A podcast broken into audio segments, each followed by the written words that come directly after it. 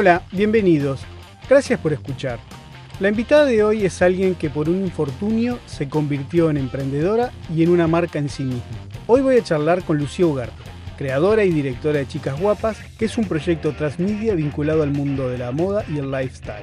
Hoy, Chicas Guapas es una comunidad online que tiene una pata en la TV, en las redes sociales, en la web y muy pronto en lo editorial a través de la edición de una revista. Con Lucía hablamos de brand content, de los fashion bloggers, de los influencers y de la relación con las marcas, del mundo digital, de la realidad de sus presupuestos y de su futuro.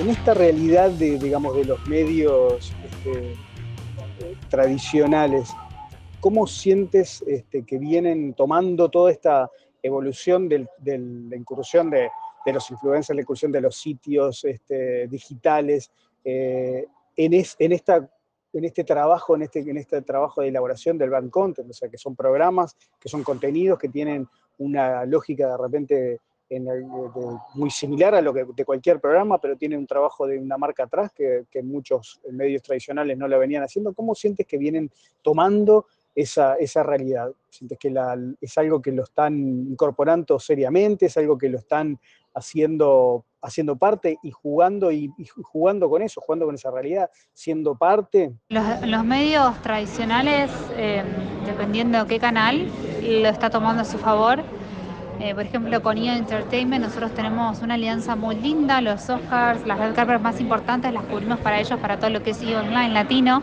y nos da una exposición regional bestial porque tienen millones y millones de, seguidores del canal de hace millones de años. Yo de chiquita, de hecho, lo veía y, los amo, así que ojalá algún día también pueda ser algo tradicional, pero em, estuvo muy bueno. Eh, con Food Network Latinoamérica también hemos hecho alianzas, con Venevisión, Estados Unidos y Latinoamérica, Venevisión Plus, eh, también salimos con cápsulas audiovisuales, o sea, los medios más piolas están avivando, están haciendo aliados estratégicos a estos nuevos protagonistas digitales y están construyendo nuevos productos que a los auspiciantes les resulta interesante, que al público le resulta interesante y que, propone algo distinto, que está buenísimo. Por ejemplo, no sé, en Fundatour está Locos por el Asado, que era un youtuber de asado que la rompía y le va bárbaro a ese, canal, ese programa. Em, me parece que, está buenísimo cuando se va para ese lado. Lamentablemente, no sé, en Argentina se ha intentado algunos proyectos, pero siempre participan los mismos productores y las mismas personas y querés hacer algo digital, pero pones un celebrity, entonces se, generan productos que confunden, que el público no termina de entender qué es, con poca creatividad y el público está está a un clic y a un control remoto de cambiar lo que estás proponiendo. Entonces, cuando no ganas esa batalla desde la creatividad, porque creo que ni siquiera es algo de presupuesto, ¿eh? es de creatividad, em, es cuando salís perdiendo. Hay que estar todo el tiempo tratando de pensar cosas distintas, innovando. Un día sale un Instagram Stories, un día sale un Instagram Live, mañana cae Snapchat y, y bueno, y estamos en un momento donde el cambio se da rápido, pero, pero creo que que la formación y, el know-how también se va viendo con la adaptabilidad de cada una de, nada, de los profesionales del medio y, de las marcas también del otro lado, porque las marcas empezar a aceptar estos cambios también de nada, no solo de líderes de opinión, de medios también como líderes, de medios de nicho, les ha llevado su tiempo, creo que recién ahora lo están pudiendo asimilar y están un poco más abiertos a propuestas más innovadoras también del otro lado y a costos que realmente, gracias a lo digital, pueden ser muy eh, competitivos perdón, en relación a una pauta publicitaria tradicional, porque antes para hacer para sacar una cámara a la calle eran millones y millones de dólares, para hacer una publicidad bien,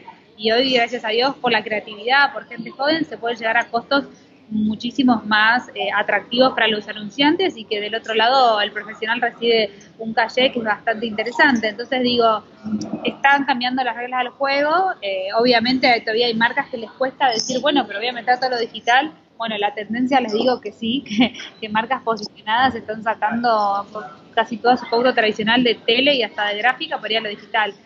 Yo igual o sea, creo que, no van a dejar de existir, que van a coexistir y que justamente el diálogo y la cooperación entre ambos es lo que va a hacer que crezcan y se fortalezcan y maduren ambos, ambos medios. Te cuento una premisa absoluta, nosotros como chicas guapas también nacimos como un medio digital, que tenemos programa, videos, etcétera, y en agosto vamos a lanzar por primera vez nuestra revista física y la queremos sacar dos veces al año y distribuirla de manera gratuita porque tenemos la mentalidad de que una, una aplicación paga se baja mucho menos que una aplicación gratis.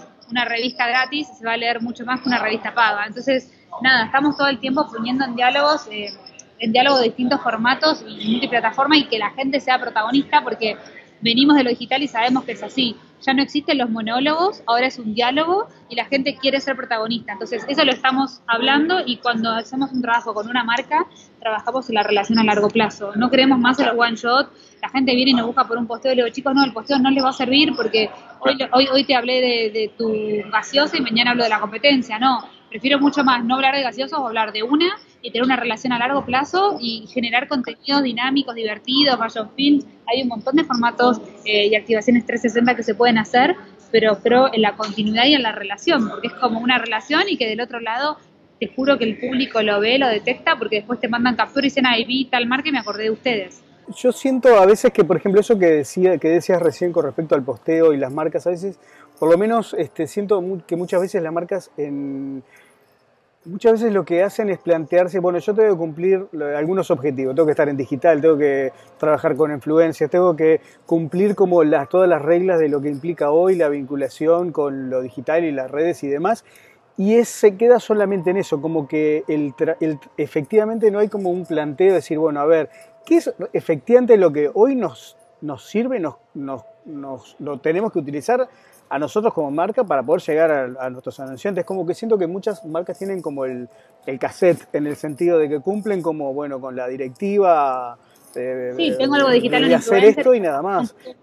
Bueno, yo me enojo, yo me enojo muchísimo acá, pero muchísimo, niveles estrafalarios, cuando por ejemplo una marca por un evento de lanzamiento paga miles y miles y miles de dólares, de pesos, lo que sea, para una celebrity que sacó la foto de costado de tu producto, que no se llega a ver, que hizo solamente una arroba y que al final eh, escribe cinco renglones de agradecimiento de la ropa. O sea, eso, me dime cuánto te puede servir eso en, pos de un montón de microinfluencers que capaz tengan menos seguidores, pero que igual les pague y valore su trabajo, por más que tengan 10.000, porque sabes que esos 10.000 van a ser mucho más fieles y es muy probable que esos 10.000 conversen mucho más con esa comunidad que el celebrity que no suele ni responder un mensaje. Entonces es para analizar cómo yo como marca le voy a hablar a mi consumidor. ¿Quiero llegarle de verdad al consumidor o quiero hacer un posteo que al final parece una pauta más y que la verdad la gente ya no la cree si queda tan forzada?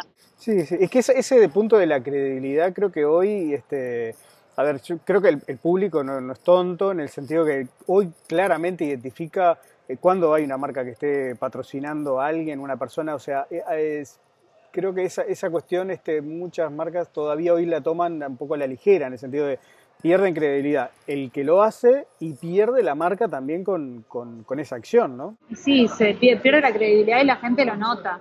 Y además hasta lo dicen, uy, hizo otro chivo, o sea, no está bueno. No, yo la verdad que por lo menos en Chivas Guapas nosotros cuidamos muchísimo qué hacemos y con mi productora, con mi producciones, cuando hacemos para alguna marca lo mismo. Tratamos de pensar desde el lado creativo, desde un salón de uñas hasta un centro de estética. O sea, de verdad que hay que ser creativos y justamente ser creativo es molesto porque genera más trabajo. Es mucho más fácil copiar y repetir. A mí todo el mundo dice, bueno, pasame tu tarifario. No, no, o sea, por lo general pensamos algo distinto para cada marca. Sí, algo a medida. O sea, el, valor es trabajar más a medida, ¿no? Este, o el valor, o también a veces en algunos casos, como bueno, el diferencial con respecto a, tal cual, a, a, todas las demás este, personas, lugares y gente que están haciendo cosas que, este, que apuntan hacia el mismo nicho, ¿no? Sí, sí, tal, cual. Bueno, y me parece que también es el diferencial eh, para con la marca. O sea, tienen, y además, bueno, yo en unas charlas que la Cámara Comercio Electrónico, cuando me suelen invitar, siempre digo lo mismo. si vos tenés una, una campaña eh, final, no sé, global de la empresa, tenés una campaña con influencer, tenés un spot en televisión, todo tiene que estar en diálogo. Si no aislado, no, no, no construye un sentido y una, y una campaña realmente distinta. Entonces, realmente tenés que pensar en multiplataforma, realmente tenés que tener un mensaje claro, genuino, tenés que tratar de generar un impacto en la sociedad o transmitir un mensaje, un valor concreto. Ya no sé, hablar por hablar me parece que estás perdiendo el tiempo porque estás compitiendo con la atención del usuario. Y, y es muy difícil ganar ese minuto en, en un feed donde está contaminado entre eh, publicidad que te pone la red misma, entre mil posteos de los familiares, de los amigos, y vos sos uno más.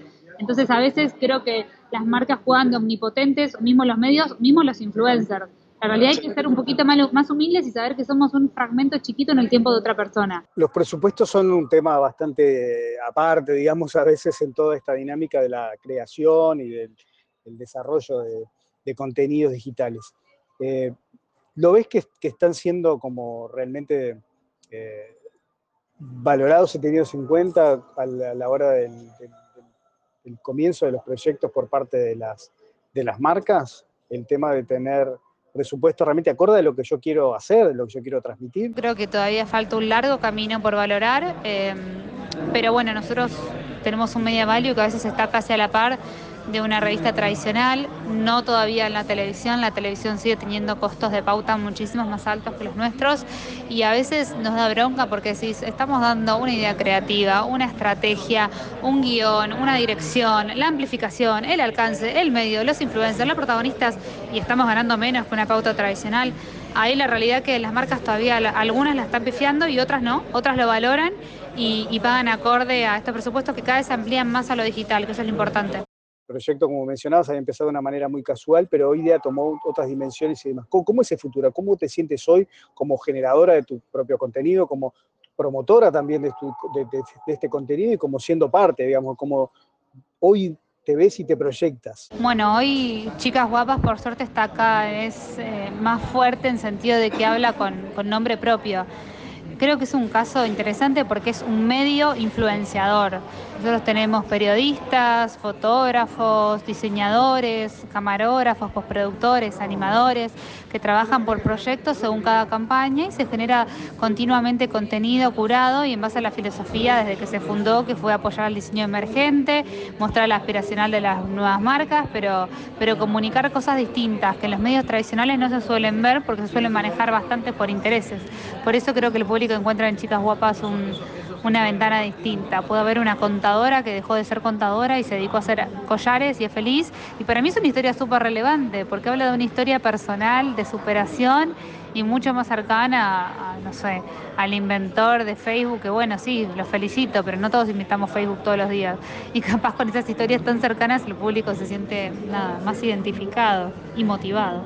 Y con respecto a nuestro futuro, bueno, como te comentaba, estamos por sacar la revista en agosto, va a ser una tirada semestral, va a ser un medio, va a ser muy disruptiva, muy disruptiva, ya van a ver, le estoy adelantando en primicia. Eh, queremos que, justamente rompa los parámetros de la comunicación tradicional, creemos que el papel gráfico también puede evolucionar y vamos a salir con una propuesta vanguardista bastante fuerte. Queremos que el público sea protagonista, que interactúen, eh, bueno, por otro lado hacemos el opening de la Argentina Fashion Week, ya hace dos ediciones. Eh, Vidal Rivas confía en mí, en chicas guapas, para poder conducirlo y la gente manda sus preguntas online y entrevistamos a los diseñadores en vivo en el Alvear Palace, que es un hotel icónico. Entonces rompemos lo digital y estamos en algo físico que cada vez funciona mejor y me dicen agrandar el lugar y no, queremos que sea exclusivo, queremos que sea en ese Salón Regents que tanto nos gusta el Alvear. Eh, Después, bueno, yo como conductora, Lucía Ugarte, estoy con varios proyectos por suerte, con y sin chicas guapas, porque dependiendo del perfil de, cada proyecto. Eh, estamos, bueno, muy fuerte apoyando la, moda sustentable, con hoy es el Fashion Revolution, de hecho, y bueno, vamos a estar apoyando. Eh, hacemos muchas campañas de la productora y queremos esto, crear contenidos creativos no solo comunicando marcas, sino también comunicando personas, proyectos y poniendo en diálogo, que en definitiva un medio nace para eso, para conectar personas. Y queremos que Chicas Guapas sea eso, un medio que conecta a las mujeres con el deseo de las mujeres. Si les gustó esta charla, los invito a escuchar otras entrevistas y a compartirlas. Un saludo y gracias por escuchar.